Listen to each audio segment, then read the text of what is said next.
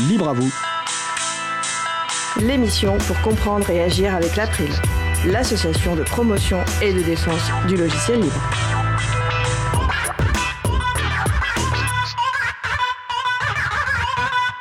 Bonjour à toutes, bonjour à tous, vous êtes sur la radio Cause Commune 93.1 en Ile-de-France et partout dans le monde sur le site causecommune.fm. La radio dispose également d'une application Cause Commune pour téléphone mobile. Merci d'être avec nous aujourd'hui. La radio dispose également d'un web chat. Utilisez votre navigateur web et rendez-vous sur le site de la radio causecommune.fm et cliquez sur chat et retrouvez-nous ainsi sur le salon dédié à l'émission. Nous sommes mardi 5 novembre 2019, nous diffusons en direct, mais vous écoutez peut-être une rediffusion ou un podcast. Soyez les bienvenus pour cette nouvelle édition de Libre à vous, l'émission pour comprendre et agir avec l'April, l'association de promotion et de défense du logiciel libre. Je suis Frédéric Couchet, le délégué général de l'April. Le site web de l'April, c'est april.org et vous pouvez y trouver une page consacrée à cette émission avec tous les liens et références utiles, les détails sur les pauses musicales et toute autre information utile en complément de l'émission. Et également les moyens de nous contacter. Donc n'hésitez pas à nous faire des retours pour indiquer ce qui vous a plu, mais aussi des points d'amélioration. Et si vous souhaitez réagir, poser une question pendant ce direct, n'hésitez pas à vous connecter sur le salon web de la radio, donc sur causecommune.fm. Nous vous souhaitons une excellente écoute. Alors nous allons passer maintenant au programme de l'émission du jour. Nous commencerons par la chronique La pituite de Luc qui portera sur Google, la presse et les droits voisins. D'ici une dizaine de minutes, nous aborderons notre sujet principal qui portera sur les femmes et les métiers et communautés de l'informatique et du logiciel libre. En fin d'émission, nous aurons une présentation du pacte pour la transition. À la réalisation de l'émission aujourd'hui, ma collègue Isabelle Vanni. Bonjour, Isabelle. Alors, comme avec chaque début d'émission, on va vous proposer un petit quiz. Je vous donnerai les réponses euh, au cours d'émission et vous pouvez proposer des réponses soit sur le salon web de la radio, soit via par exemple les réseaux sociaux. Donc, première question. L'émission du 29 octobre 2019 était la 42e émission de Libre à vous. 42 est un nombre fétiche dans la culture geek, la culture informatique, la culture de l'imaginaire. Et nous avons donc fait quelques clins d'œil et références à une œuvre. Quelle était cette œuvre? Deuxième question. Aujourd'hui, notre sujet principal portera sur les femmes et les métiers communautés de l'informatique et du logiciel libre. Sauriez-vous dire qui est la première personne à avoir réalisé un programme informatique? Un petit indice, c'est une femme. Tout de suite, place au premier sujet. Alors, nous allons commencer l'émission avec la chronique La pituite de Luc, qui va porter sur Google, la presse et les droits voisins. Alors Luc euh, n'est pas avec nous aujourd'hui et la chronique est enregistrée, donc on se retrouve juste après. Salut Fred, je pensais vraiment venir cette fois, mais là je suis au rayon plomberie d'un magasin de bricolage. Je ne donne pas son nom parce qu'il refuse de me payer pour ça, les rats.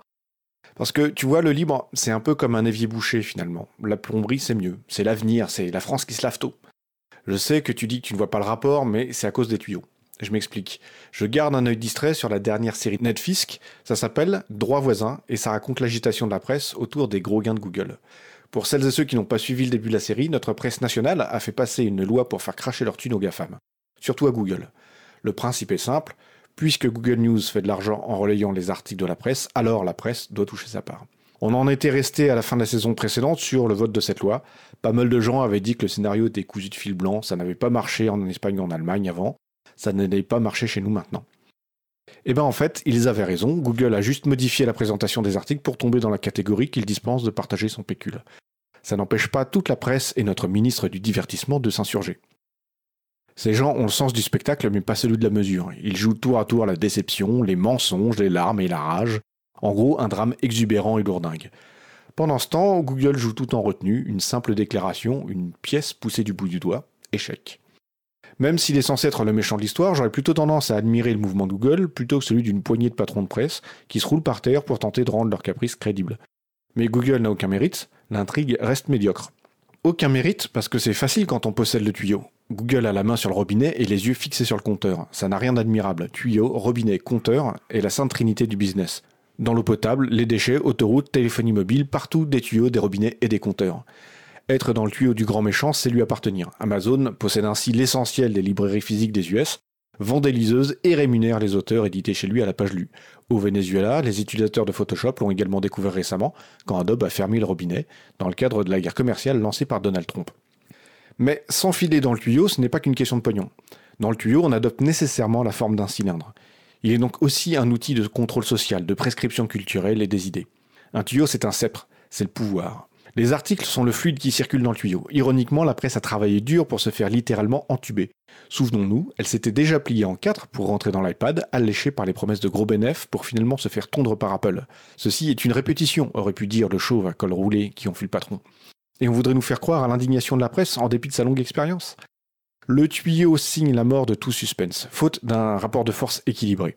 Il faudrait pour relancer l'intérêt de la série que ces petites particules atomisées prennent conscience de leur déclassement on aurait un drame social poignant où ceux qui furent eux-mêmes tuyaux et qui croyaient avoir réussi seraient confrontés au silence déraisonnable des GAFAM et réaliseraient qu'ils ne sont en fait plus rien. Ils pourraient alors adopter des stratégies adaptées comme faire de la lèche pour tenter de monter en grade ou bien défiler avec des banderoles dans les fumées de merguez à Mountain View. Ça aurait de la gueule. À la place, ils essaient de nous refourguer un téléfilm français d'action mettant en scène un duo de toxicos tirant sur leur tuyau crevé. La presse cyclotimique, affublée de son fidèle pitbull gouvernemental édenté qui aboie sans conviction. Perso, j'y crois pas une seconde.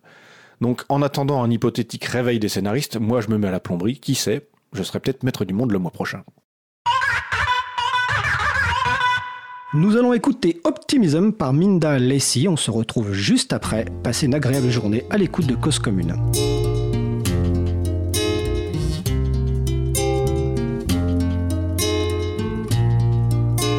Cause Commune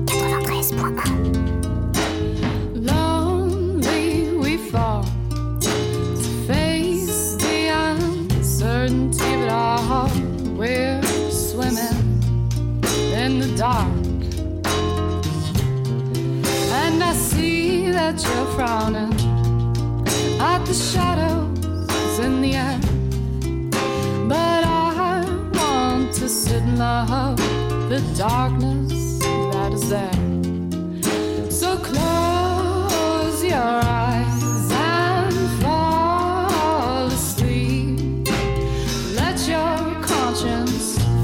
light that resides in you so deep.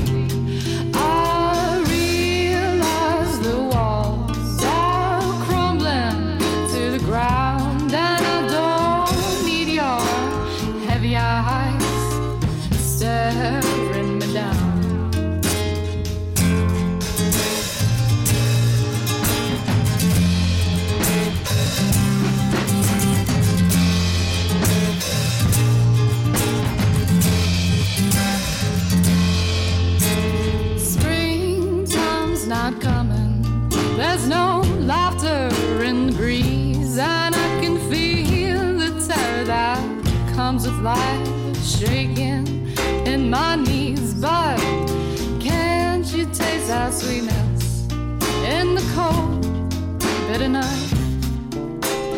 Things may be changing, but I think that they'll be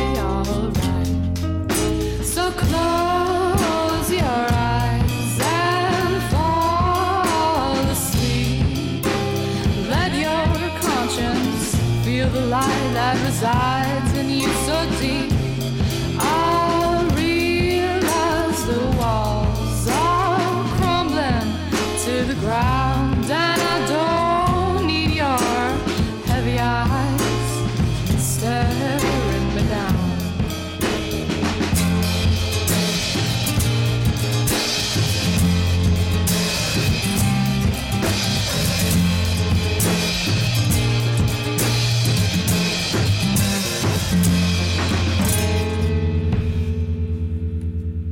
d'écouter Optimism par Minda Lacey, disponible sous licence libre Creative Commons, partage dans les mêmes conditions. Vous écoutez l'émission Libre à vous sur Radio Cause Commune 93.1 en Ile-de-France et partout ailleurs sur le site causecommune.fm. Nous allons poursuivre avec notre sujet principal. Donc, nous allons poursuivre par notre sujet principal qui va porter sur les femmes et l'informatique et aussi le logiciel libre avec nos invités. Donc, Catherine Dufour, ingénieure en informatique, autrice de Ada ou la beauté des nombres chez Fayard qui vient d'apparaître en septembre 2019. Bonjour Catherine. Bonjour. Katia Aresti, ingénieure logiciel chez Red Hat, membre de Duchesse France. Bonjour Katia. Bonjour. Et normalement au téléphone avec nous euh, Caroline Corbal de Code for France et membre d'Open Heroine France. Bonjour Caroline. Bonjour, je suis là. Super. Bienvenue euh, à vous trois. Et bah, une petite première question, même si je vous ai présenté très rapidement, une petite présentation personnelle. On va commencer par euh, Caroline qui est au téléphone, c'est la, la situation la moins facile. Donc Caroline.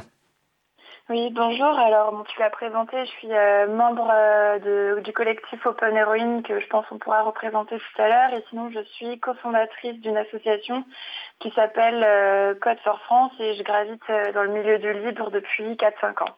D'accord. Katia Resti Euh, oui, moi je suis du coup ingénieur en informatique euh, chez Red Hat et je suis euh, membre de Duchesse France, euh, comme présentera tout à l'heure aussi, euh, depuis euh, 2010. Et euh, voilà, je fais de, de l'open source en Java particulièrement. Alors je précise qu'on a déjà eu l'occasion d'avoir Katia Resti dans notre émission sur le métier du développement logiciel libre, Ouais. donc le podcast est disponible. Et on a aussi eu déjà Caroline euh, Corbal, euh, alors je ne sais plus en quel moment c'était, mais pareil, le podcast est euh, disponible sur le site de, de Cause Commune et de l'April. Catherine Dufour Oui, bonjour. Moi, je m'appelle Catherine Dufault. Moi, je suis aussi ingénieure en informatique. Je fais des bibliothèques numériques. Et puis, je fais des chroniques au monde diplôme et je donne des cours à Sciences Po. Et je suis auteur de science-fiction. D'accord. Alors, le sujet qu'on va aborder aujourd'hui, on va pas aborder tous les thèmes du sujet parce qu'il est très très vaste. hein. C'est une première émission sur le sujet.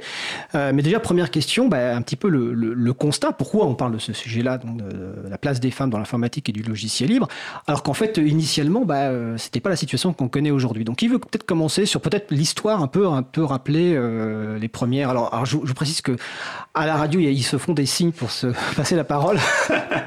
On va commencer sans doute, oui, par euh, Catherine Dufour. Euh, Donc, notamment, bah, euh, est-ce que les femmes ont toujours été absentes ou moins présentes que les hommes dans l'informatique? Comment ça se passait il y a quelques années? Non, elles ont, enfin, elles ont toujours été très présentes. Avant, elles étaient très présentes. Donc, l'informatique, ça a commencé quoi? La Seconde Guerre mondiale, on va dire, en gros, même si c'est vrai qu'IBM a été créé genre en 1890 par Ulrich.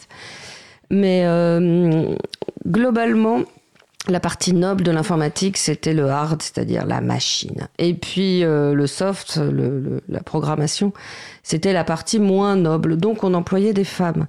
Euh, une des premières, alors là, celle qui a inventé le premier programme informatique, c'est Ada Lovelace, mais c'était en 1843, c'est un peu lointain.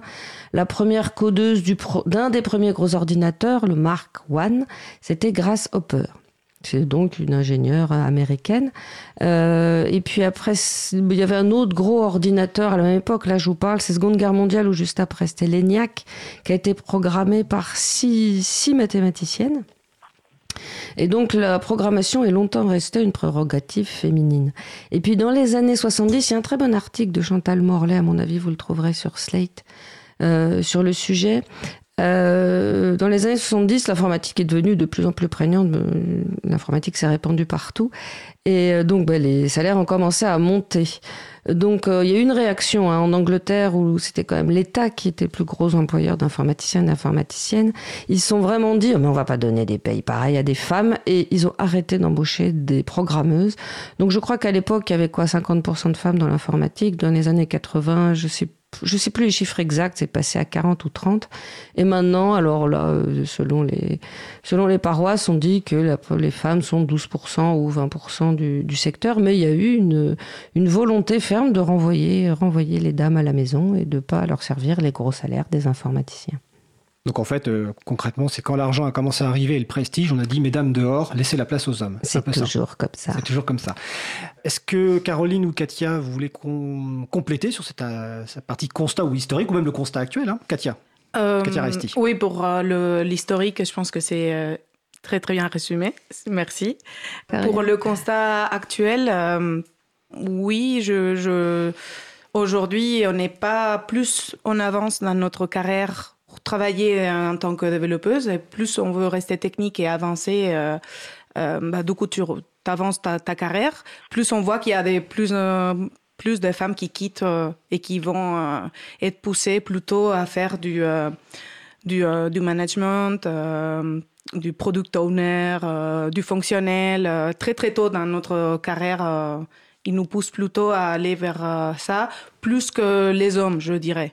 C'est comme si on voyait que comme les hommes de toute manière sont plus geeks ou sont, ils vont euh, peut-être s'épanouir plus pour devenir euh, techniquement très forts avec les années et que nous on est, on a quand même derrière ce cliché un peu de qu'on va mieux faire une gestion, qu'on va être plus euh, social, etc. Et donc, on va nous pousser euh, vers d'autres, d'autres trucs, mais très tôt dans notre carrière. Et donc, euh, oui, euh, quand tu as 14 ans d'expérience comme moi, euh, bah, on voit qu'il y a moins de, de femmes et dans l'open source, encore moins. Alors, on revient tout à l'heure sur la spécificité effectivement peut-être du libre. Euh, Caroline, Caroline Corbal, est-ce que tu veux ajouter quelque chose? Oui, bah, que je partage euh, tout à fait ce qui vient d'être dit et que je pense qu'en effet, ça fait un moment qu'on parle de la place des femmes dans le numérique et que concrètement, la situation évolue beaucoup trop lentement, qu'on voit qu'il n'y a pas assez de femmes encore qui contribuent à des projets libres, qu'il y a encore trop d'événements avec une majorité d'intervenants masculins, voire 100% masculins, et ça, j'en ai encore vu récemment et je pense que c'est juste plus possible qu'il y a encore trop peu de femmes dans les comités de direction des entreprises et puis encore euh, au quotidien trop de situations euh, de sexisme ordinaire qu'on doit subir. Et qu'en échangeant entre femmes, on se rend vraiment compte euh, que beaucoup ne se sentent pas légitimes à prendre la parole, que ce soit en public ou même parfois dans des environnements fermés, euh, ce qui me semble très problématique. D'accord. Ah, avant de repasser la parole à Catherine Dufault, j'ai une petite question euh, collective. Euh, Catherine, dans son introduction, a parlé des années 40-50 jusqu'aux années 70, on va dire.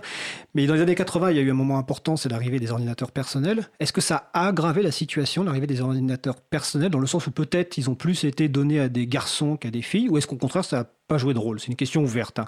Et donc, je redonne la parole à Catherine Dufour. J'aurais pas de réponse. Je dirais que très probablement, on a, de toute façon, on a plus tendance à offrir des petits ordinateurs aux garçons et puis des petites machines à repasser euh, euh, aux filles. Mais c'est juste du feeling. J'ai pas de, j'ai pas de données chiffrées là-dessus. Euh, oui, c'était pour reprendre ce que ce que vient de dire, ce que va dire Katia est très important. C'est que il s'agit pas uniquement de plafond de verre. C'est un plafond de verre, vous montez en même temps que les hommes, puis à un moment, plouf, vous arrêtez et il continue. C'est ce qu'on appelle le couloir de verre. Alors là, je voulais vous raconter une petite anecdote c'est qu'une fois, je suis intervenue dans une grosse société où il y avait un espèce de raout euh, féminisme et diversité. C'est-à-dire qu'en gros, on met dans une salle les femmes, les noirs et les handicapés et, on fait un une grande conférence euh, pour parler de ces soucis-là et à quel point la société essaye justement de, détruire euh, les inégalités. Et euh, l'introduction a été faite par Monsieur le PDG et puis il y a eu une petite allocution de Monsieur le directeur financier. Et puis après ils nous ont dit bah, c'est pas tout ça, mais nous on a conseil d'administration, on va vous laisser discuter entre vous. Donc ces messieurs sont allés exercer leurs fonctions régaliennes en nous laissant entre femmes, c'est-à-dire la responsable de la communication, la responsable des ressources humaines, c'est-à-dire toutes les fonctions effectivement comme disait Katia un peu molles, un petit peu dans le sociable, mais qui ne sont pas le nerf de la guerre, qui ne sont pas les vrais décisionnaires. Et c'est à ce moment-là, à la pause, en discutant avec les petites jeunes filles et les moins jeunes qui travaillaient dans cette société, que j'ai compris que c'est pas tellement qu'on les empêchait de monter, c'est que dès le départ, on les met dans un couloir de verre qui les emmènera de toute façon vers les fonctions molles où on est facilement remplaçable et où on prend pas les décisions importantes. Et les, les, hommes gardent en attribution, je dirais, le, cœur du métier et le nerf de la guerre. Voilà, donc euh, on raisonne plus maintenant forcément en fonction de plafond de verre, mais en fonction de couloir de verre. Et c'est très bien fléché depuis le début de la carrière. Et donc je félicite Katia pour avoir résisté à la pression de prendre ce couloir. Et alors, avant de donner la parole à Katia, et j'insiste d'ailleurs sur le métier de développeuse, euh, d'écouter le podcast de son émission avec euh, Katia, et c'était avec Emmanuel Ravière aussi, où ils ont expliqué euh, qu'on pouvait être développeur et développeuse bah, de, logiciels, et en l'occurrence de logiciels libres, pendant des années et des années, que, devenir chef de projet ou faire du marketing, c'était pas la voie absolue. Hein, donc je vous encourage vraiment à l'écouter. Je voulais juste savoir, est-ce que par rapport à ma question sur le, les, les, ordinateurs personnels des années 80, est-ce que Katia ou Caroline, vous avez un commentaire là-dessus, ou pareil, vous n'avez pas de réponse euh, moi, je pense que effectivement, euh, j'ai pas, j'ai pas vécu ça parce que justement, euh, mon père, en fait, je pense mon père, il m'a quand même un peu mis dans la tête que je devais être une ingénieure parce qu'il voulait. et depuis que j'étais genre toute petite, j'avais 3-4 ans, qu'on me demandait qu'est-ce qu'on voulait être quand on sera grande. Moi, je disais, je voulais être ingénieur parce que lui disait, tu veux être ingénieur, machin. Mais euh, donc après, j'ai fait ça parce que j'ai appris à coder plus tard et j'aimais coder. Et donc, c'est pour ça que j'ai pris cette voie, parce que mon père m'a dit de faire ceci ou cela. C'est vraiment moi qui ai choisi. Mais ce qui a été intéressant dans mon cas est que lui m'a poussé à beaucoup de choses. Euh, comme euh, c'est lui, qui a mené les Lego à la maison. Il a acheté des jouets typiquement euh, plus orientés pour des garçons euh, ou disons euh, marketisé pour les garçons, donc beaucoup pas rose. Mais j'avais aussi des poupées, énormément de poupées. J'avais, je faisais la peinture, je faisais la danse, etc. Disons que j'étais exposée à tout. Et, Et donc ça, j'ai pas vécu. Je pense que mon père m'aurait offert. Moi, j'ai eu un ordinateur après et tout. Donc oui, je crois que ça peut avoir une grosse influence. ce que ou de quoi on te pousse à la maison et que euh, tous les stéréotypes euh, des jouets, etc., euh, ça joue forcément. c'est en, quoi on joue quand on est petit, qu'on grandit avec ça quand même. C'est du coup, je pense qu'il y a, il doit forcément eu avoir une influence, de mon avis. Mais c'est empirique, en même temps, j'ai pas des datas. Hein, Alors on reviendra sur ce sujet justement euh, euh, dans le cours de l'émission, sur le rôle de, l'éducation, des parents, de l'école, etc. Et juste après, on va aborder un peu le sujet aussi bah, de, ce qui aggrave la situation aujourd'hui, de ce qui peut l'améliorer. On va parler aussi d'aujourd'hui. Est-ce que Caroline, toi, sur la partie expérience des années 80, alors même si de mémoire tu es un peu plus jeune peut-être que nous, est-ce que tu as une, expérience ou des commentaires à faire?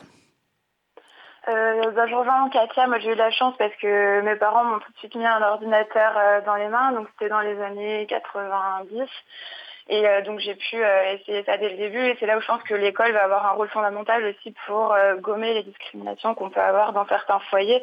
J'espère de toute façon qu'à terme aussi dans les foyers, on aura de moins en moins ces discriminations. D'accord. Sur, sur, ouais. Ok. Alors là, on va parler un petit peu des, des, des, de, ce qui, même si tu, Caroline a commencé, sur ce qui aggrave la situation, c'est ce qui peut améliorer la situation, aussi les propositions concrètes. On parlera aussi peut-être des spécificités, peut-être du logiciel libre s'il y en a par rapport à l'informatique en général, hein, parce qu'il peut y en avoir. Mais Catherine Dufaux, vous vouliez intervenir? Oui, je voulais juste dire que la notion de père est très importante. Moi, j'ai écrit un livre. Père, P-A-I-R? P-E-R-E, e, avec un accent. J'ai écrit un livre, euh, Le guide des métiers pour les petites filles qui veulent pas finir princesse. Euh, où je donne des modèles, c'est-à-dire des bios de femmes, euh, informaticiennes, mathématiciennes, chercheuses d'or, euh, agentes secrètes, surfeuses, bref, tout un tas de métiers rigolos et que euh, les femmes ne font pas traditionnellement. Et donc, je me suis intéressée aux bios de ces femmes-là, euh, celles qui font de la voile, celles qui font euh, du, du, du, combat rapproché, enfin bref, des, des, des choses de, vues comme masculines. Systématiquement, le père qui autorise. Hein. Je sais pas, Émilie du Châtelet, qui est une grosse génie mathématique du 18e, c'est son père qui lui a donné l'autorisation de, faire. Et je retrouve très souvent le père comme moteur du fait qu'une femme s'affranchisse des limites imposées à son genre. Donc, messieurs, si vous vous sentez féministe, le meilleur service que vous pouvez rendre euh, aux femmes, c'est d'autoriser votre fille à sortir justement de ses limites et de l'autoriser et de lui donner les moyens. Ça, c'est véritablement, ça se retrouve systématiquement. D'accord, excellente intervention et on reviendra sur la partie euh, éducation euh, plus en détail encore après. Caroline, tout à tu avais commencé à citer quelques points qui aggravent la situation. Parce qu'on on a bien compris l'historique, mais aujourd'hui, bah, il y a des choses qui aggravent. Est-ce qu'on peut faire un petit tour d'horizon rapide et puis peut-être les choses qui peuvent permettre de corriger justement ces, points euh, négatifs et les propositions concrètes? Et là, on parlera un peu plus de vos structures euh, et de vos actions. Donc, qu'est-ce qui aujourd'hui aggrave la situation, qui déjà n'est pas très très très belle? Alors déjà, je dirais que ça dépend du, point de vue où on se place. Si on se place au niveau des organisations, par exemple des entreprises et des associations, qui sont euh, deux milieux que j'ai pu pas mal expérimenté. Euh, ce que j'observais, c'est que le manque de dialogue est vraiment un souci euh, entre équipes. On a vraiment besoin de se parler, de dire quelles sont nos attentes euh, sur ces sujets-là, au risque d'entretenir des situations qui sont non satisfaisantes. Ensuite, je pense qu'un des soucis, c'est le manque de prise de risque. Par exemple, prise de risque lors d'événements à inviter des, des intervenantes qui sont moins expérimentées en se disant qu'on veut tel ou tel nom masculin parce que c'est une valeur sûre. En fait, je pense qu'il faut vraiment qu'on apprenne à faire confiance euh, à des femmes plus jeunes. Et euh, si on ne le fait pas, c'est un cercle vicieux et ces femmes-là pourront euh, jamais se former. Ensuite, je pense que la manière dont les enjeux de diversité et d'inclusion sont traités parfois aggrave le problème parce que soit c'est traité comme des enjeux de communication sans action concrète derrière, ce qui peut les desservir, soit parfois c'est l'inverse, on n'en parle pas parce qu'on a peur de mal faire, de mal en parler, de ne pas utiliser les bons termes, par exemple de faire peur à ses clients, au public, et ça je pense que c'est vraiment regrettable.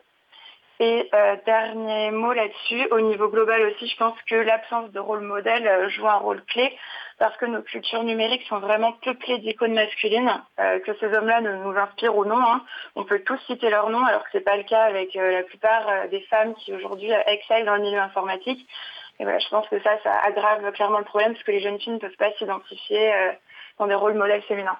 Très bien, en plus ça, fait, ça me fait rebondir sur euh, le livre euh, euh, de Catherine Dufour, donc Guide du métier pour les petites filles, où justement vous avez... C'est des rôles modèles. Des rôles modèles anciennement, de enfin, anciennes et actuelles. Voilà. Donc pour qu'effectivement, et ça c'est important, et on reviendra tout à l'heure aussi dans le rôle important joué justement sur ce rôle modèle, et notamment avec euh, Duchesse France, euh, pour la mise en valeur des rôles modèles.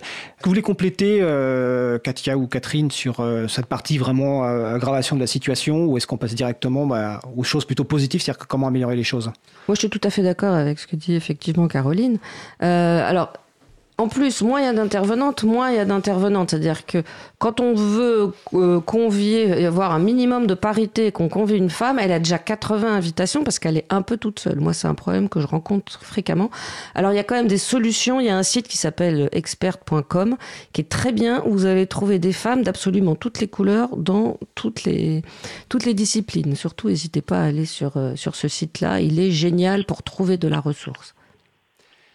Euh, Katia, tu Ouais, voulais- mais non, rien. Non tout a été dit, hein, je pense. D'accord. Elle est très bien expliqué. Alors on va parler peut-être des, des propositions concrètes, ou en tout cas pour euh, résoudre euh, ce problème, et ça va être aussi l'occasion de présenter un peu vos initiatives, et puis d'autres initiatives, hein, sans doute, hein. il n'y a, il y a pas que les vôtres évidemment, mais on va peut-être commencer par Duchesse France, donc avec Katia Aresti. Donc comme tu l'as dit, donc toi tu es développeuse donc chez Red Hat, une entreprise du logiciel libre, et tu fais partie de Duchesse France. Alors euh, quel est l'objectif de Duchesse France et quelles sont vos, vos actions, principales actions Euh, donc, euh, Du- Duchesse France, c'est une association qui a été créée en début euh, 2010 par, euh, par quatre femmes qui avaient un constat de... Ils, faisaient des soirées techniques à Paris et ils, elles, elles se disaient euh, euh, pourquoi il n'y a pas plus de femmes, elles sont où les autres femmes, etc. Peut-être qu'elles ne seront pas motivées à venir à des soirées, etc. Du coup, ils ont créé ça justement avec l'idée de dire vous n'êtes pas toutes seules. Il y a plus de développeuses et des gens, des femmes techniques, donc rencontrons-nous et euh, par- voilà et, et créons euh, comme ça. Donc c'était l'origine du groupe et je me suis inscrite euh, au groupe euh, dès le départ, euh, dès la création du coup en mars 2010 et ensuite j'ai rejoint euh, euh, en tant que membre de, euh, de organisatrice euh, deux trois mois après. Donc je suis vraiment, j'ai pas, je suis pas fondatrice mais euh, je suis là depuis euh, les fondations. Et en fait, euh, oui, nos- actions euh, sont principalement pour euh, justement mettre en avant des femmes, pour que d'autres femmes s'inspirent des différents parcours, Euh, mettre en place, euh, on a toute une communauté dans laquelle, euh, sur Slack aujourd'hui, dans laquelle on peut discuter. Précise ce que c'est Slack. Slack, c'est un chat un, un- un- une, une logiciel qui sert à créer des, des canaux de chat. euh, De communication, euh, ouais. voilà, et que du coup, on peut poster sur différents sujets, échanger, etc. Euh, des trucs techniques comme personnel, n'importe quoi. Puis euh, on, a, on crée aussi, on, a- on organise aussi des soirées techniques à Paris. On essaye que euh, les, euh, les intervenants de soirées techniques soient des femmes ou, de, ou un homme et une femme. Parfois, ce n'est pas possible. Du coup, on va pas refuser quelqu'un qui veut venir parler à Duchesse euh, parce que c'est un homme, justement. Mais le but, c'est vraiment de pousser les femmes à, à parler, à partager sur leurs connaissances techniques. Et donc, on fait des soirées autour de ça. Et voilà, et ça peut être aussi simplement un apéro. euh, euh, voilà, c'est, on fait plein de choses. Et hum, le seul truc qu'on n'est pas méga structuré, dans le sens où on n'a pas une soirée tous les mois, je sais pas comment. C'est vraiment au besoin, au, Au feeling. au feeling et au, aux disponibilités de chacune, parce qu'on est quand même, euh, ça, on fait tout ça en bénévolat. Et, euh, et du coup, ouais, ça prend un temps fou quand même. Et, euh, on a une vie, euh, la plupart, on a une vie bah, de travail plus famille, plus, plus mille trucs. hein. Euh, mais la communauté est quand même assez grande. Et sur Meetup, qui est un site pour justement rassembler, pour organiser des événements et pouvoir que les gens s'inscrivent, on était pas loin de 2500 inscrits ou 3000. Euh, donc, euh, en fait, euh, il y a plein de meet-up, euh, donc de soirées techniques comme ça sur Paris. Et mon constat a été que quand c'est Duchesse qui l'organise, la moitié des assistants sur des soirées très techniques, c'est des femmes souvent. Alors que d'autres soirées techniques organisées par d'autres groupes, peut-être t'as une femme voire zéro. Euh, genre vraiment, le pourcentage est beaucoup plus petit. Mais nous, on n'organise pas que pour les femmes, on ferme euh, personne en fait. D'accord. Voilà. Mais on reviendra sur ta remarque, notamment sur les, euh, les réunions mixtes ou non mixtes. Euh, qui, qui, peuvent avoir leur important les réunions non mixtes. Je relais une question ou plutôt une suggestion euh, qui est sur le salon web, donc n'hésitez pas à vous joindre à nous sur causecommune.fm. Donc il y a Marie-Odile qui suggère, sous forme de question, d'enregistrer les conférences et de les publier. Et en plus, je pense qu'elle pourrait rajouter qu'elle va les transcrire, parce que Marie-Odile, c'est notre personne qui transcrit les, conférences. Donc question, est-ce que ces conférences sont enregistrées? Le, Celle qu'on fait avec Duchesse? Bah, hmm, si, y a, si la salle qui nous héberge, il y a moyen, oui. Mais sinon, euh, non. Et parfois, c'est juste que c'est des ateliers de coding. mais c'est pour les pros. Ce qu'on fait souvent, c'est pour les pros. C'est pas pour euh, initier des gens au code, mais c'est vraiment pour les pros qu'on est là. Euh, voilà. donc, c'est des choses assez pas techniquement poussées, en fait. D'accord. Caroline Corbal, de ton côté, donc Open Heroine, je pense que c'est assez proche, mais tu vas nous expliquer ça. Donc, d'où vient Open Heroine et qu'est-ce que vous faites? Oui, il y a quelques similitudes avec ce que vient de dire Katia. Euh, Open Heroine, en fait, c'est un collectif international qui a été créé il y a quatre ans pour rassembler euh, les voix de femmes qui agissent dans le numérique ouvert. Donc par numérique ouvert, on entend le logiciel libre, l'open data, l'open gov, les communs numériques, etc. Et euh, donc ça, c'est un réseau international. Toutes ces femmes-là, donc là pour le coup, c'est fermé aux hommes. C'est uniquement pour les femmes. Elles se retrouvent sur un Slack international. Et avec une amie, Cécile Le Guen, on a décidé il y a deux ans d'ouvrir le chapitre français de ce réseau face au constat en fait euh, qu'on rencontrait encore dans nos environnements professionnels trop de situations de sexisme ordinaire et qu'on avait vraiment besoin de s'en parler euh, entre femmes dans des espaces euh, safe donc où on se sent en sécurité pour en parler. Et donc voilà, Open Heroine en France, c'est un réseau de confiance dans lequel chacune est bienvenue. C'est complètement informel, il n'y a pas de bullshit, pas de post-it, pas d'ordre du jour, pas de feuille de bullshit, de, comment dire en français, de on, parle de choses sérieuses, quoi. Voilà. on parle des choses sérieuses, il n'y a pas de post-it, pas d'ordre du jour, pas de feuille de route. On va boire des bières régulièrement. On a une boucle sur euh, l'application Telegram pour échanger, sur laquelle euh, toutes les femmes sont bienvenues. Il y a aussi des femmes qui ne sont pas dans le numérique d'ailleurs qui nous rejoignent parce qu'elles sont intéressées par nos discussions. Et euh, de temps en temps, on monte des projets quand le besoin s'en fait ressentir. Là, par exemple, récemment, on a organisé une soirée euh, sur euh, les femmes et la politique pour aider des jeunes femmes à s'engager en politique. Donc là, ça dépasse en plus le, sujet du numérique. Et donc voilà, si vous souhaitez nous rejoindre, n'hésitez pas à me contacter et on rajoutera la boucle de discussion. D'accord. oui. Donc, euh, invitation lancée. Euh, petite question, euh, justement sur la partie tout à l'heure, les ateliers ou en tout cas les rencontres non mixtes. Est-ce que tu pourrais expliquer l'importance de ces rencontres non mixtes? Parce que mm, c'est un sujet qui a souvent été un sujet de discussion dans les communautés et mal compris. Est-ce que tu peux nous expliquer, ou bien sûr Katia et Catherine, l'importance de ces rencontres entre femmes? Oui, alors euh, en fait, c'est vraiment là pour le coup euh, né du constat qu'entre femmes, on se parle pas euh, de la même manière que quand il y a des hommes et qu'il y a beaucoup de femmes aussi qui ne viennent pas à des réunions où il y a des hommes ou alors si elles viennent, elles n'osent pas prendre la parole de la même manière et que vu l'ensemble des problèmes qu'on rencontrait, on avait besoin d'espace où on se sent en sécurité, on se sent bien pour aborder ces problèmes. Alors parfois on parle euh, de soucis liés justement au sexisme ordinaire, à ces, enfin de tous ces sujets-là. Donc là, on est encore mieux pour en parler entre femmes puisque euh, on peut en parler librement. Mais on parle aussi d'autres sujets et euh, je pense que la non-mixité, c'est, n'est pas l'unique solution, mais c'est une solution, enfin, c'est déjà quelque chose qui est fondamental pour que les femmes puissent s'organiser entre elles et trouver des solutions. D'accord. Alors on va revenir sur ce sujet-là des propositions concrètes parce que j'ai vu sur vos sites que vous avez pas mal de propositions et notamment on reviendra sur l'organisation des conférences, comment justement, quels conseils on peut donner aux, structures qui organisent des conférences. On va faire une pause musicale, on va écouter Edge of Feminine par Killy Mez et on se retrouve juste après. Belle journée à l'écoute de Cause Commune. Cause Commune 93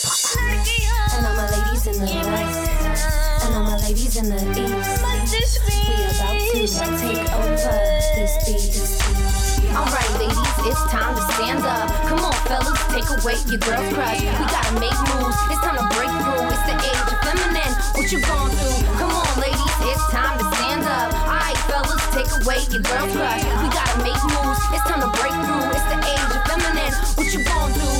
This system has long been a joke. Patriarchy, they're killing innocent folk. Fuck the shell and the white, they saving all the yolk. Inside 360, we rep the second toke. He been on my case, and I can feel him choke. They wasted our trust and now we must revoke. Will you blindly follow, snorting up that coke that's conscious on your side? Do you feel her pose? And we don't want eat caged animals. Sick of the world, they be acting like cannibals. We don't believe in death for power. Fuck the thrill and the watchtower. Do you have the balls? Are you a coward? I can hear the masses and they keep getting louder. Stop up in the pills, crushing up the powder. Believe in yourself. Fuck that internal doubter. Alright, ladies, it's time to stand up. Come on, fellas, take away your girl's crush. We gotta make moves. It's time to break through. It's the age. What you gonna do? Come on, ladies, it's time to stand up. Alright, fellas, take away your girl's crush. We gotta make moves. It's time to break through. It's the age of feminine. What you gonna do? न कोई मजनू बनी काम करवाएँगे अपने कामयाबी से कुछ बन जाएँगे न कोई मजनू बनी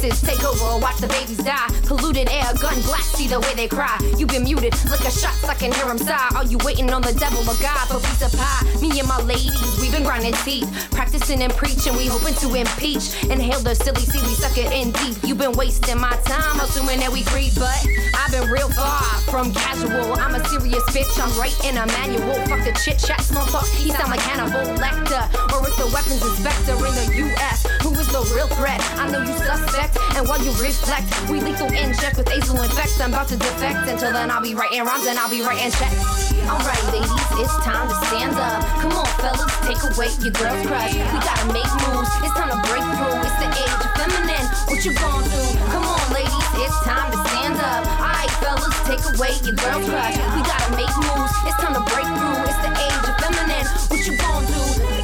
And all my ladies in the west, and all my ladies in the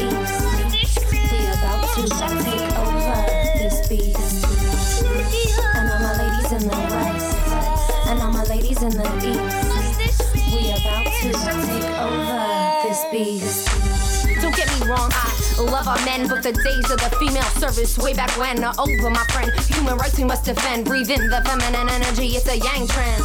We must spread the positive vibe. Wanna cleanse the aura, no need to hide. Love your neighbor, smile at a stranger, fuck your pride. We in a state of danger, the devil he has crept inside. But when the women gather, the world will heal. It's written in the holy books, come on, strike a deal.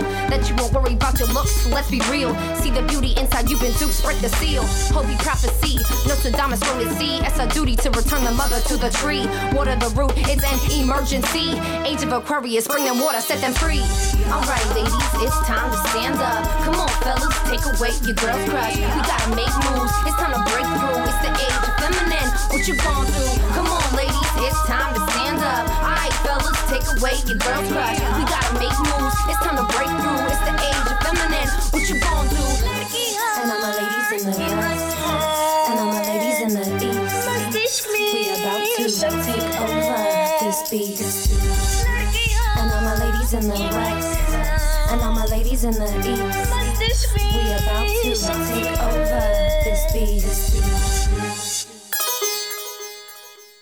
Nous venons d'écouter Edge of Feminine par Killy Maze, disponible sous licence libre Creative Commons, partage dans les mêmes conditions. Vous écoutez l'émission Libre à vous sur Radio Cause Commune 93.1 en Ile-de-France et partout ailleurs sur le site causecommune.fm.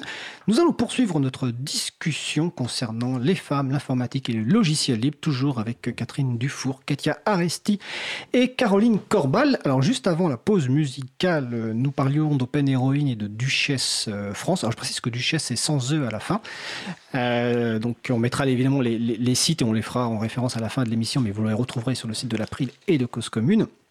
Et on commençait un petit peu à parler bah, des, propositions, des pratiques euh, des unes et des autres dans, vos structures. Et juste avant la pause, je, disais qu'on allait parler un peu de... Enfin, tout à l'heure, Caroline Corbal, dans les, problématiques, elle a cité ce qu'on appelle les manels, c'est-à-dire les panels d'intervenants. Elles sont euh, avec que des hommes. Effectivement, il y a beaucoup de conférences où on retrouve principalement des hommes. Donc, quels conseils euh, donnez-vous euh, Et je crois même que d'ailleurs, Katia Aresti, tu participes à un comité de programme de mémoire. Oui. Alors, justement, donc, euh, ben, on, va, on va commencer par Caroline parce qu'elle est au téléphone. Quels conseils vous pourriez donner donc aux personnes qui organisent des conférences ou des tables rondes euh, ou des événements, euh, soit informatiques, soit euh, libristes, hein, peu importe, pour justement euh, bah, donner la place que les femmes méritent d'avoir Donc, euh, Caroline Corbal. alors euh, déjà d'être vigilant sur cette euh, question des manettes. Donc déjà avoir un comité de programme qui est paritaire, c'est un bon départ, il me semble. Enfin c'est même un- une condition minimum. Ensuite, euh, pour la question du référencement, pour aller trouver des profils euh, féminins, la question du référencement qui a été évoquée par Catherine tout à l'heure, euh, il y a la plateforme Les Experts, du coup, qui est disponible et consultable, et une autre plateforme pour l'international qui s'appelle speakerinen.org, où il y a pas mal de profils féminins qui sont référencés. Le souci, c'est qu'il y a pas mal de femmes qui n'osent pas encore euh, se euh, référencer sur ces plateformes. Speaker manque quoi? Speakerinen.org. On mettra les références euh, sur le site de la radio et sur le site de l'April, parce qu'effectivement, c'est les... pas évident à, à prononcer. Merci.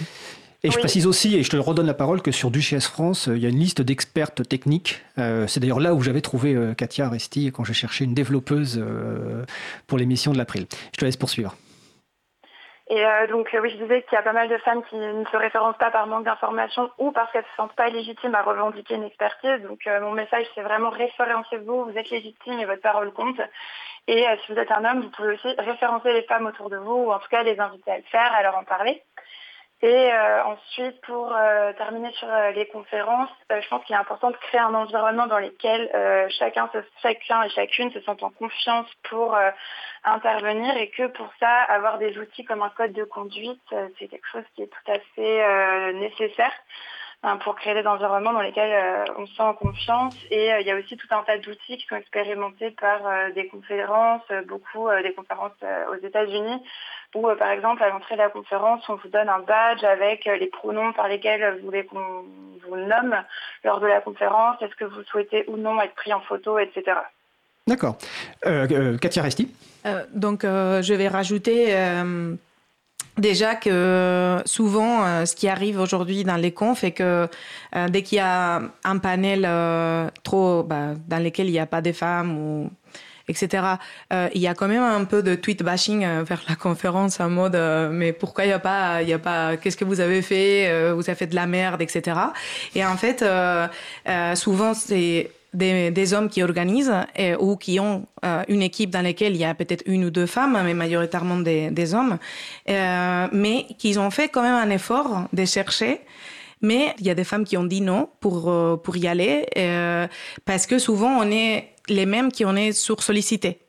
Et pourquoi je trouve que c'est un problème, c'est pas que nous on dit non, les problèmes, les problèmes est que souvent ça arrive que euh, que justement les, les personnes qui organisent, ils se disent ah on veut inviter justement des femmes, mais qui sont ces femmes-là? Et donc ils connaissent que très peu.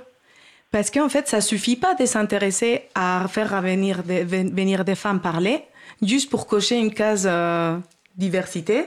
Euh, il faut s'intéresser avant, mais bien avant, genre des mois et des mois avant que tu organises une conférence.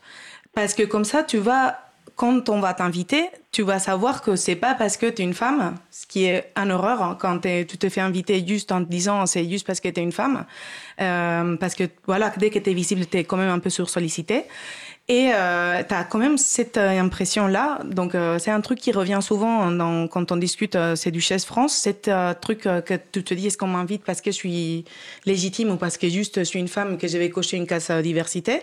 Mais quand on t'invite et on connaît ton travail et on t'invite parce qu'on te veut, bah, on a beaucoup plus tendance à dire oui et à pas sentir cette syndrome d'imposteur pour y aller et, oser se lancer.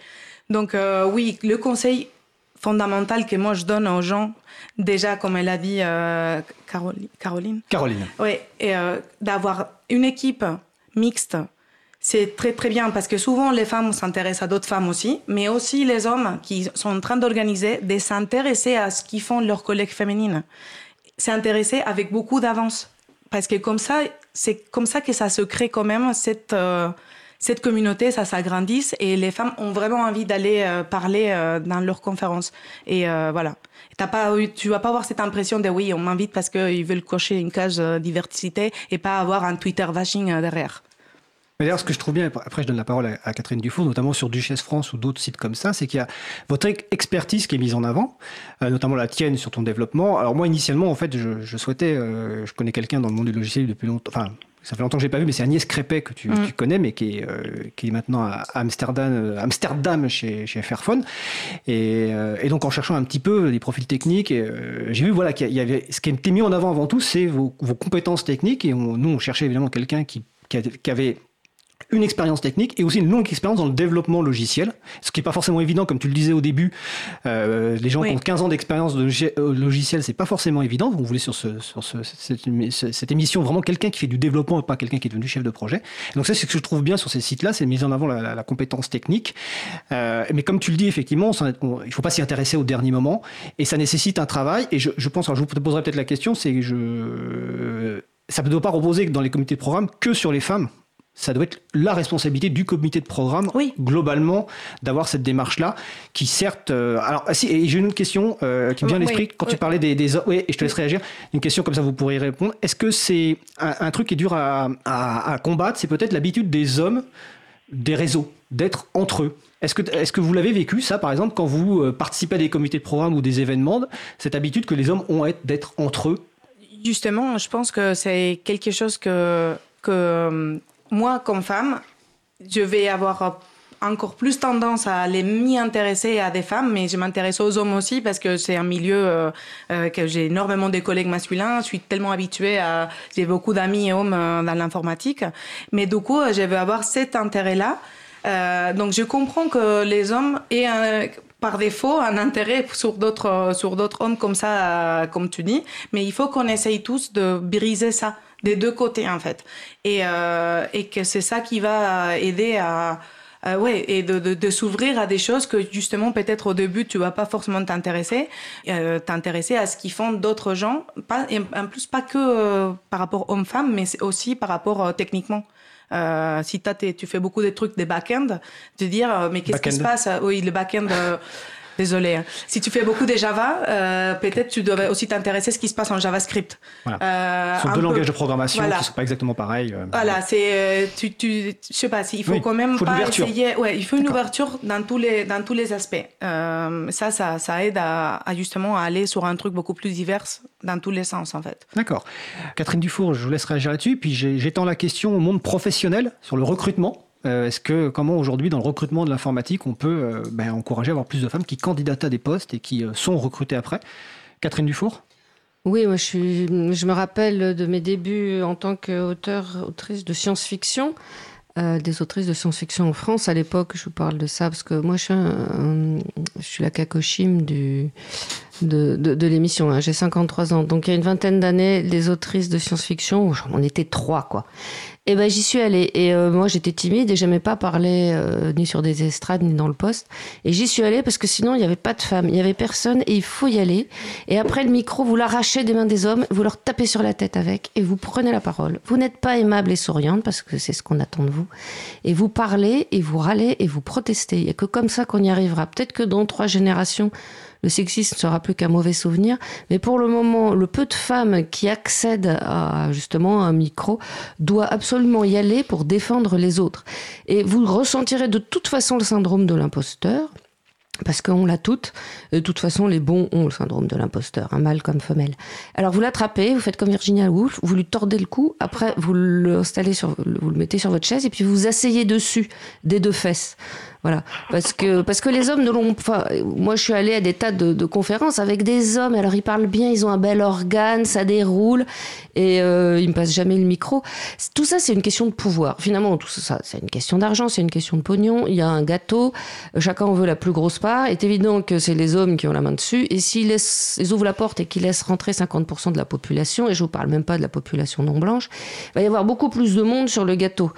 Donc, euh, il faut juste pas attendre qu'on vous tende le micro. Il faut, il faut le prendre et s'en servir pour taper sur la tête des autres. C'est peut-être pas très gracieux, mais c'est absolument indispensable.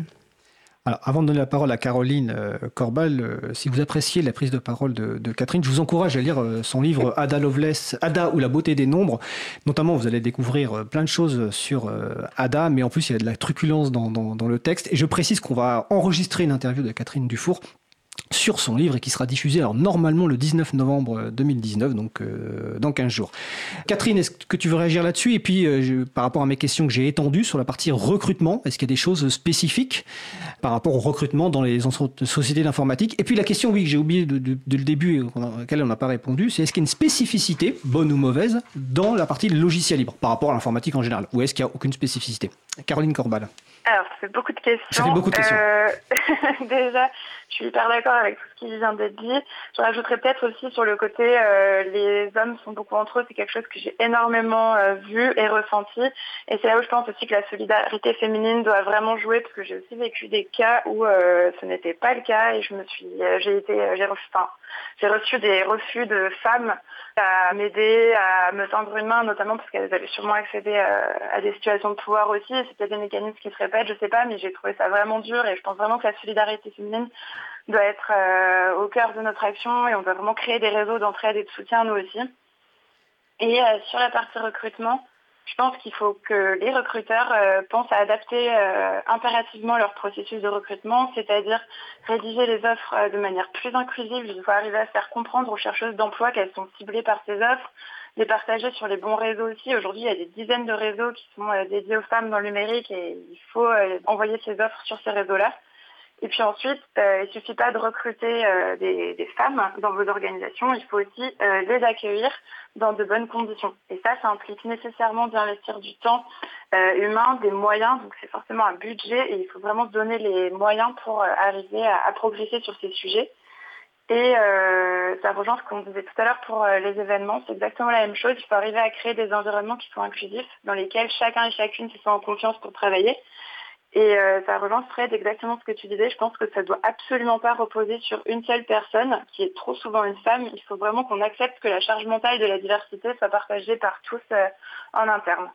Et donc ça, c'est des principes qu'on peut très bien dans une organisation euh, élaborer collectivement, par exemple euh, lors de sessions dédiées, et en fait ensuite les formaliser dans un document commun qui peut prendre la forme d'une charte, d'un code de conduite ou autre, hein, peu importe la forme qu'il va prendre euh, à la fin. D'accord. Petite question avant de- d'aborder le sujet suivant sur le rôle de l'éducation, de l'école, des, des parents, pour euh, que les hommes évitent de se faire euh, taper dessus avec un micro euh, par, par Catherine. Au-delà de de- d'arrêter de, faire des blagues sexistes au travail ou même en, en société, est-ce que vous avez des conseils à leur, à, à leur donner Des conseils pratiques ou simplement le conseil Oui. principal que vous, vous voudriez leur donner? Caroline. Euh, moi, c'est un travail que j'avais fait avec euh, mes collègues, notamment de mon ancienne entreprise. Et euh, l'idée, c'est vraiment d'être un bon allié. Et pour ça, un peu les points qu'on avait euh, élaborés, c'était déjà de se dire que quand on a une discussion collective avec des hommes et des femmes autour de la même table, il faut écouter jusqu'au bout chaque prise de parole, accepter de ne pas prendre toute la place et respecter le leadership des femmes. Je sais que parfois c'est difficile, mais vraiment, il faut respecter le leadership des femmes. Et euh, s'il vous plaît, ne pas rire aux blagues et aux remarques sexistes par convention. Ça, c'est quelque chose qui arrive hyper souvent. Il y a une blague qui est euh, adressée à l'auditoire. Souvent, c'est des blagues qui sont pas du tout drôles en plus. Et euh, par convention, par habitude, euh, on rit tous. Ça, vraiment, c'est un, réflexe qu'il faut qu'on arrive à déconstruire parce que ça fait beaucoup plus de mal euh, que ce qu'on l'imagine. D'accord. Sur cette partie-là, est-ce que vous voulez compléter, euh, Katia ou euh, Catherine, avant qu'on passe au sujet suivant? Katia? Euh, Aristide? Bah, Dans les conférences ou dans le travail, pas assumer euh, le rôle d'une femme par euh, ses apparences. Mais comme je dirais pareil, euh, genre qu'on n'assume pas que quelqu'un est- n'est pas assez technique ou que c'est pas assez que qui, qui va prendre un rôle ou un autre en fait parce que tu as l'impression qu'on te prend pas au sérieux. Euh, donc euh, d'assumer que la personne qui est en face de toi est aussi expérimentée que toi, qui sait autant que toi et que euh, que peut-être et, et s'il n'est pas technique, peut-être elle va te le dire elle-même. Mais pas assume assume pas dans une conférence technique avec euh, 3000 développeurs que la femme que tu croises forcément elle fait du marketing. Alors justement, ça me, fait, penser à une question, et après je passe la parole à Catherine. Par rapport au logiciel libre, est-ce que... euh, Ce qui est très bien de faire du marketing. Hein, Oui, c'est très bien.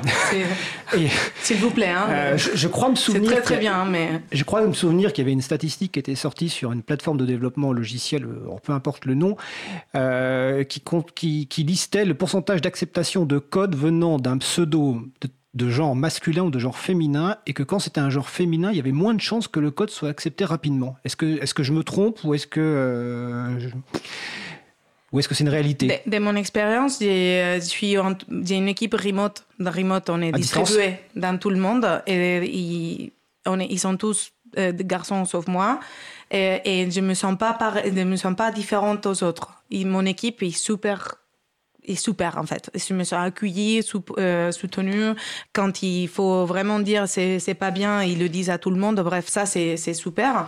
Mais je connais euh, justement une développeuse qui a été une grosse une grosse contributrice d'un gros projet open source appelé Docker. Euh, elle avait un, un- deux comptes différents, dont un pour pouvoir euh, envoyer des trucs sans que ce soit pas elle.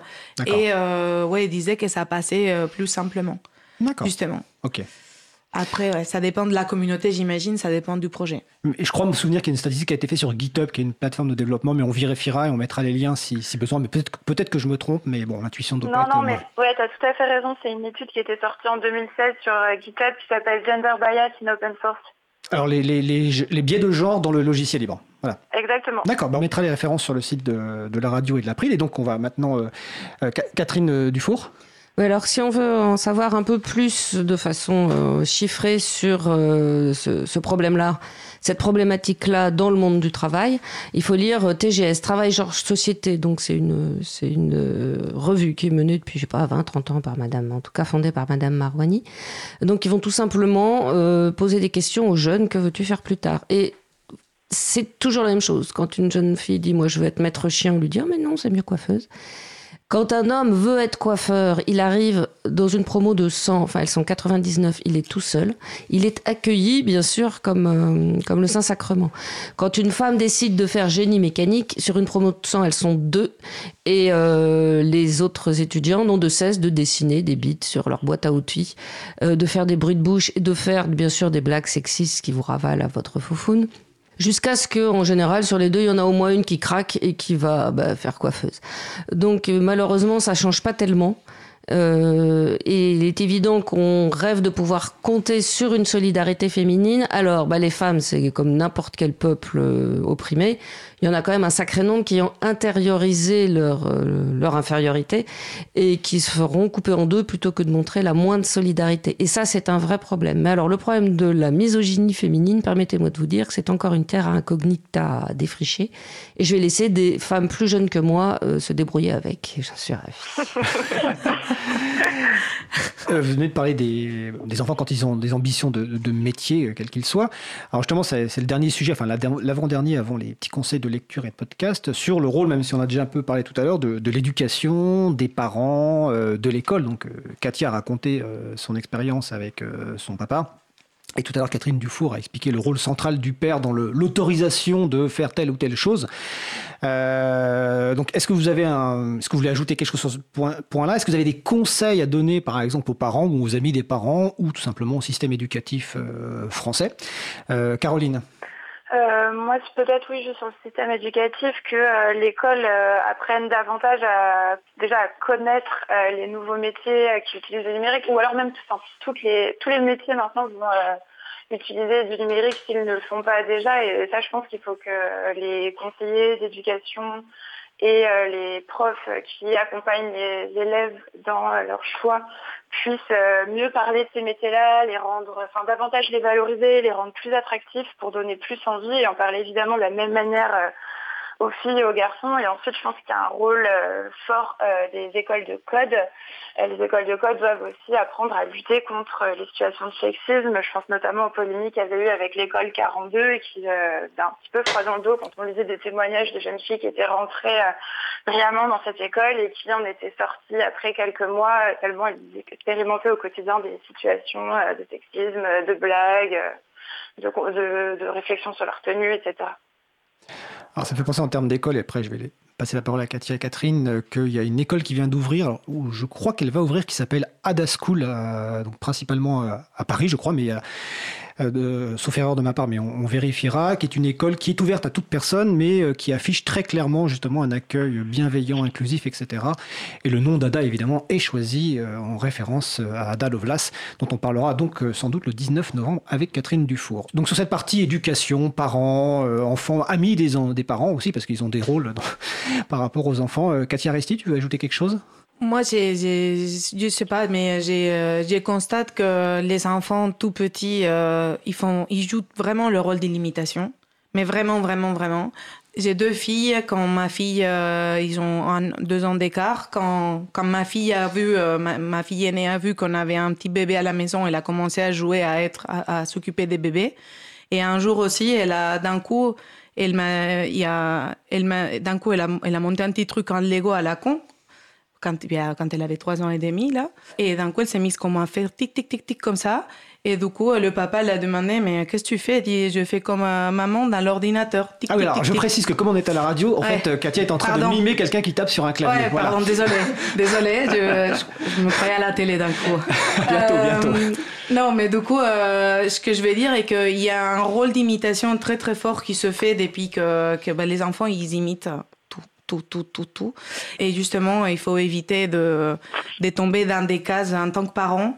Euh, après, euh, il y a nous, et il y a l'école, il y a les autres parents, il y a tout le monde. Donc les enfants, ils, je vais dire, moi, j'achetais pas de fringues roses à, à ma fille, mais là, c'est juste pas possible. En fait, elle le veut. Et malgré moi, malgré moi. Et du coup, je me dis, bah, je sais pas comment, euh, qu'est-ce que je vais faire? Je lui dis non, bah non, je lui achète aussi des roses. Je vais pas, j'ai choisi mes batailles. Donc, euh, à un moment donné, mais je veux dire, euh, il y a, pas que nous, mais oui, essayer de, oui, de montrer des différents exemples, de donner des choix surtout, donner des choix et pas s'enfermer euh, sur les box de marketing. euh, ça c'est pour les filles, ça c'est pour les garçons. euh, essayer de surpasser tout ça. Ok. Catherine Dufour, vous voulez réagir Oui, en général, on essaye de donner l'éducation qu'on juge bonne à ses enfants et la société vient tout vous pourrir derrière, notamment en gavant les petites filles de rose. Alors, il y a une très, une très jolie petite histoire. C'est Madame de Maintenon, c'était l'épouse de Louis XIV. Bon, elle ouvre une école pour filles, justement, Saint-Cyr. Et euh, elle, elle, avait été une petite jeune fille plutôt mignonne, qui, alors qui, s'achetait des petites dentelles et puis elle se mettait devant son miroir et elle, elle, faisait, elle se faisait des mines et des duck face, bon, comme toutes les gamines. Et euh, dans son école, il y a deux bonnes sœurs qui ont chopé des gamines en train de se mettre, je sais pas, du rouge à lèvres, quelque chose comme ça. Donc elles sont allées voir Madame de Maintenon en disant qu'est-ce qu'on fait? Est-ce qu'on les pend sur la place publique? Est-ce qu'on leur donne 200 AV, 200 pater à réciter? Et Madame de Maintenon a répondu pour mourir à ces délicatesses, il faut y avoir vécu, laisser les faire. C'est-à-dire que globalement, les petites filles, il faut les laisser se gaver de roses jusqu'à ce qu'elles n'en puissent plus. Elles lâcheront elles-mêmes la chose en temps voulu. Parce qu'on ne peut pas lutter contre la société complètement. Euh, on peut aiguiller et puis il faut quand même pas trop s'inquiéter. Un gamin qui est pas trop contrarié sur une de ses lubies finira fatalement par passer par autre chose et s'il est intelligent, par passer à intelligent ou intelligente, par passer à quelque chose de bien. D'accord. Alors, il nous reste 2-3 minutes, donc ça va être la dernière question. Euh, quel conseil de, bah, ça peut être de lecture, de podcast, de vidéo ou autre, vous conseilleriez, bah, que ce soit aux femmes, aux hommes, aux parents, aux enfants euh, on, va commencer par euh, Caroline, Caroline Corbal? Oui, alors moi j'avais pensé à trois, euh, trois choses. Alors c'est pas lié directement au numérique, mais euh, c'est euh, des, des, supports qui traitent, euh, des œuvres qui traitent de sujets féministes et qui me semblent très inspirants et éclairants pour comprendre en fait les mécanismes qui sous-tendent les dynamiques sexistes qui sont à l'œuvre dans le numérique. En podcast, j'avais pensé au, podcast Les couilles sur la table, qui est euh, animé et pensé par euh, Victoire Tuaillon, qui sort bientôt en livre et qui est hyper intéressant et aussi un podcast à soi de Charlotte Bien-Aimée. En BD, euh, toutes les BD de Liv Stromkist, qui est euh, une, auteure suédoise, qui est hyper drôle en plus, et je pense notamment à l'origine du monde ou à I'm Every Woman. Donc euh, c'est drôle ça apprend plein de trucs sur, euh, sur le féminisme et ça donne des grilles de lecture vraiment euh, assez intéressantes, je trouve. Et puis euh, l'excellent sorcière, euh, la puissance invaincue des femmes de, de Mona Chollet, qui est là pour le coup euh, un peu plus dense, mais qui est tout aussi intéressant. Alors, tu, tu m'enverras les références précises que je les rajoute sur le, sur le Ouais, site. euh, et je confirme que le, le podcast Les couilles sur la table de Virtual Taillon est, est- est excellent. Euh, Catherine Dufour, alors au-delà de, de- de vos livres, donc je, vais, je les encourage vraiment à lire euh, Ada ou La beauté des nombres, je l'ai fini avant-hier. Et l'autre que je n'ai pas lu mais que je vais quand même que je vais commander, qui est le guide des métiers pour les, pour les petites filles. Est-ce que vous avez des conseils de lecture, de podcast ou autre? Euh, bah, c'est d'ailleurs, j'aurais un peu les mêmes. Alors, Mona Chollet, vous pouvez tout faire, tout Mona Chollet, et puis après, vous passerez à Naomi Klein, et vous commencez par Caliban et la sorcière. Après, on se recose. Alors Mona Chollet, je crois que c'est l'an dernier ou il y a deux ans, a publié un livre Sorcière. Alors, c'est sorcière. Avant, elle avait fait un livre, euh, je ne me souviens plus du titre, c'est sur la façon d'habiter chez soi. Et avant, elle avait fait Beauté fatale. Non, mais tout Mona Chollet, effectivement, c'est incontournable. Et puis, vous, si vous préférez la BD, vous pouvez passer par les culottés de Pénélope Bagieux, c'est pas mal. D'accord. Bon, pareil, vous m'enverrez les références que je n'ai pas. En tout cas, euh, les personnes qui écoutent évidemment l'émission, n'hésitez pas euh, à, à nous envoyer euh, des références. Et puis il y a d'autres sites ressources. On a, on n'a pas cité, mais par exemple Open Source Diversity. Alors, je crois que c'est open source diversity.org sur lequel il y a pas mal de références. Alors par contre, on n'a pas cité les sites web. Donc Duchesse France et duchesse-france.org, c'est bien ça? Ouais. Alors sans eux à Duchesse. Et vous verrez sur le site pourquoi ça s'appelle Duchesse. hein. Je vous laisse découvrir. C'est un, un lien avec la mascotte euh, Java. Et euh, Open Heroine, c'est quoi le site principal, Caroline Euh, c'est euh, openheroine.org. D'accord. Et euh, pour le chapitre français, vous pouvez plutôt nous retrouver sur le site de codefort.fr. Ok. Ben, en tout cas, je, je vous remercie. C'était euh, passionnant et c'était qu'une première émission sur le sujet parce qu'il y a évidemment plein de sujets qu'on n'a pas abordés. Donc, nous étions avec Caroline Corbal donc de Code for France et d'Open Heroine. Katia Aresti, donc développeuse chez Red Hat et euh, Duchesse France, et Catherine euh, Dufour, ingénieure en informatique, euh, qui a écrit de la fantaisie et qui a publié récemment donc Ada ou la beauté des nombres chez euh, Fayard et qu'on retrouvera donc le 19 novembre sur notre studio. Merci à vous et passez une agréable fin de journée. Merci. Merci. Merci. On va faire une petite pause musicale. Nous allons écouter Balloon Girl par Hungry Lucy. On se retrouve juste après et passez une belle journée à l'écoute de Cause Commune. Cause commune 93.1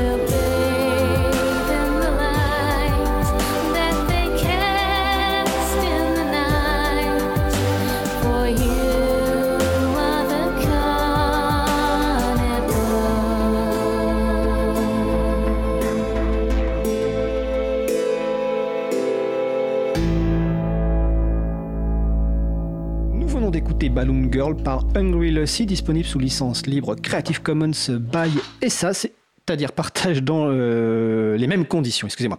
Et vous retrouverez les références évidemment sur le site de l'April, april.org et sur le site de la radio causecommune.fm. Vous écoutez toujours l'émission Libre à vous sur Radio Cause Commune 93.1 en Ile-de-France et partout ailleurs sur le site causecommune.fm. Nous allons passer maintenant au sujet suivant. Nous allons poursuivre avec une interview de présentation du Pacte pour la transition, donc avec Julie Bideux, chargée d'accompagnement au Pacte pour la transition. Le pacte, c'est pacte-transition.org. Bonjour Julie. Bonjour, Est-ce que tu nous entends bien? Je vous entends très bien. Super. Alors, bah, première question toute simple. hein, euh, Qu'est-ce que le Pacte pour la transition? Alors le pacte, c'est un projet qui est porté par une soixantaine d'organisations, dont l'April, qui vise à favoriser la participation et la mobilisation citoyenne euh, au niveau local sur la transition écologique et démocratique, et notamment dans le contexte des prochaines élections municipales. Du coup, en fait, concrètement, le, pacte, c'est 32 mesures et des fiches techniques qui les accompagnent pour place la transition dans les communes. Et donc, ce- ces mesures sont à destination à la fois des élus et des candidats, mais surtout des associations et de collectifs citoyens qui vont souhaiter interpeller bah, ces candidats euh, sur euh, les questions de transition dans les prochains mois et, dans les prochaines années. Et nous, on accompagne également euh, ces collectifs dans cette démarche. D'accord, on va rappeler que les élections municipales, donc c'est les euh, 15 et 22 mars 2020, mais que la mobilisation commence, c'est-à-dire les candidats et candidates commencent à, se déclarer en, fon- en fonction des villes. Donc, euh, donc le pacte, comme tu l'as dit, est, porté donc par euh, des collectifs avec pas mal d'organisations et initialement par le collectif pour une transition euh, citoyenne.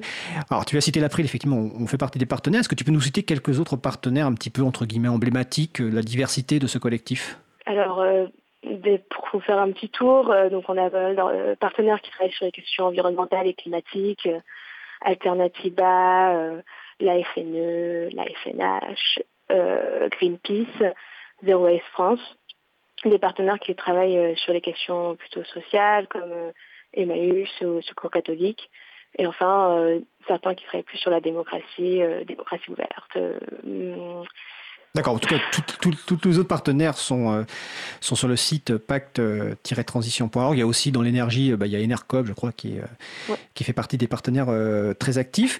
Donc, pour que les gens comprennent bien, donc ce pacte, c'est pas un document unique, enfin, c'est pas un document avec des engagements hum, généraux, c'est des, des engagements généraux, mais aussi des mesures techniques très précises. Alors, une concerne le logiciel libre, mais je suppose qu'il y en a plein d'autres. Donc, il y a 32 mesures, c'est ça?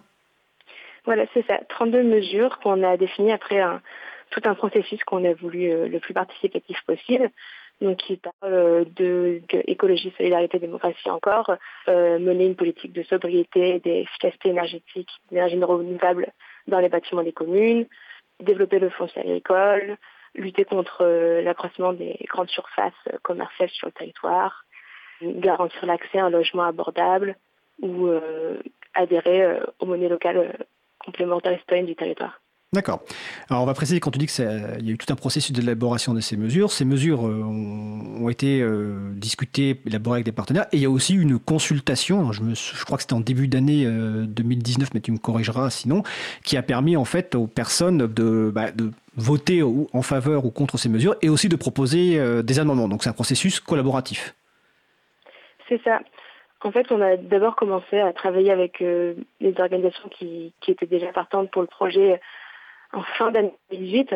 Et à partir de la quarantaine de mesures, d'idées qu'on avait, on a fait une consultation qui a duré à peu près un mois sur, euh, c'était en février 2019, où on encourageait euh, les gens qui souhaitaient participer. Il y en a eu euh, environ un millier à euh, voter pour les, les mesures proposées, les amender et en proposer de nouvelles.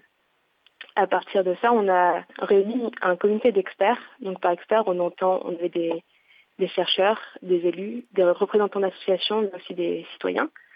Et avec euh, ce comité d'experts, on a revu des contributions pour faire une liste de 32 mesures.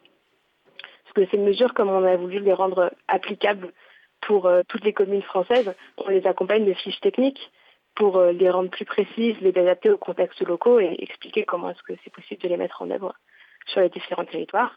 Et ça a été une nouvelle phase de travail avec les organisations pour établir ces fiches de 3 à 4 pages à chaque fois et qui sont aussi disponibles sur notre site.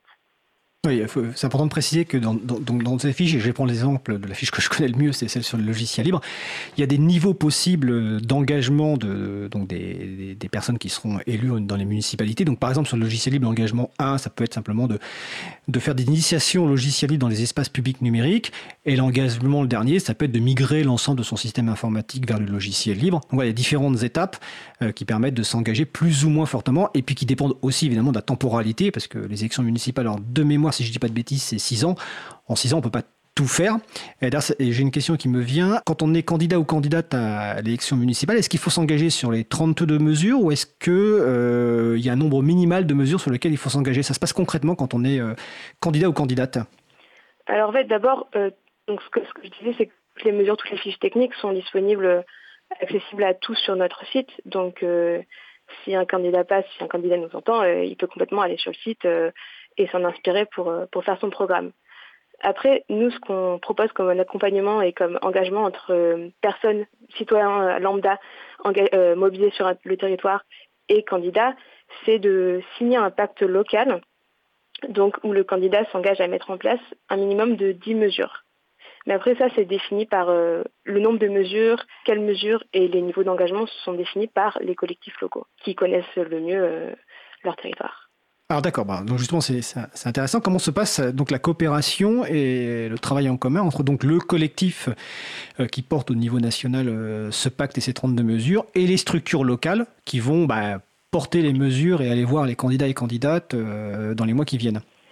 Alors du coup, sur le site internet du Pacte pour la transition, on peut voir une carte avec toutes les personnes qui sont déjà déclarées intéressées et prêtes à se mobiliser sur le Pacte pour la transition. Il y a près des personnes qui se déclarent euh, intéressées sur euh, environ 1300 communes, mais pour l'instant, on devrait avoir une, grosse cinquantaine de collectifs actifs. Ces collectifs, on leur propose des façons de faire, des manières de s'engager et d'interpeller les candidats, et on essaie de, suivre comment ils avancent. Et on s'est rendu compte qu'il y a à la fois des néo-militants complets qui découvrent et qui s'engagent dans la transition euh, par ce biais, mais aussi des associations, bah, notamment des associations locales des partenaires euh, du pacte, qui se saisissent euh, du projet pour, avoir un fil conducteur pour les prochains mois et interpeller les élus. D'accord. Alors d'ailleurs, je, vois que quand je vais sur le site euh, pacte-transition.org, le premier champ à remplir, c'est le code postal. Donc, que se passe-t-il dans ma commune? Et ensuite, il y a trois points. Donc, le pacte pour la transition propose 32 mesures concrètes pour une transition locale. Les habitantes définissent les mesures prioritaires pour leur commune. Donc, ça, c'est comme tu l'as expliqué, c'est en local que ça va définir quelles mesures sont prioritaires pour la commune en question. Et ensuite, les candidats et candidates au municipal de 2020 s'engagent à les mettre en œuvre une fois élus en, en mars 2020. Est-ce que tu veux ajouter quelque chose sur euh, peut-être sur l'agenda à venir euh, ou sur le pacte? Euh, bah, Peut-être pour préciser justement sur ce dernier point, les candidats s'engagent à les mettre en, œuvre une fois élus, c'est que le pacte, c'est pas seulement un projet donc jusqu'en mars 2020. On compte bien continuer et continuer à accompagner les collectifs qui sont déjà là et des nouvelles personnes qui souhaiteraient s'engager pour euh, continuer à interpeller cette fois-ci les élus et suivre la mise en place des, mesures du pacte dans, dans les communes et faire en sorte qu'on avance progressivement et, et toujours rehausser les ambitions. Oui, parce qu'en plus, il est, effectivement, il est important que les candidats et candidates s'engagent, mais il est aussi important de vérifier que les promesses sont tenues euh, derrière. Bon, on va pas faire les célèbres citations sur les promesses. Bon, en tout cas, c'est, euh, on encourage toutes les personnes euh, bah, à aller sur le pacte-transition.org pour découvrir ces mesures, se les approprier dans le cadre des élections donc municipales qui, je le rappelle, auront lieu du 15 au 22 mars euh, 2020. Et si vous avez besoin de contacter le collectif, tous les moyens de contact sont sur le site. Eh bien, écoute, Julie, je te remercie, euh, puis à bientôt. Merci beaucoup, à bientôt. Belle journée. On va passer aux annonces finales.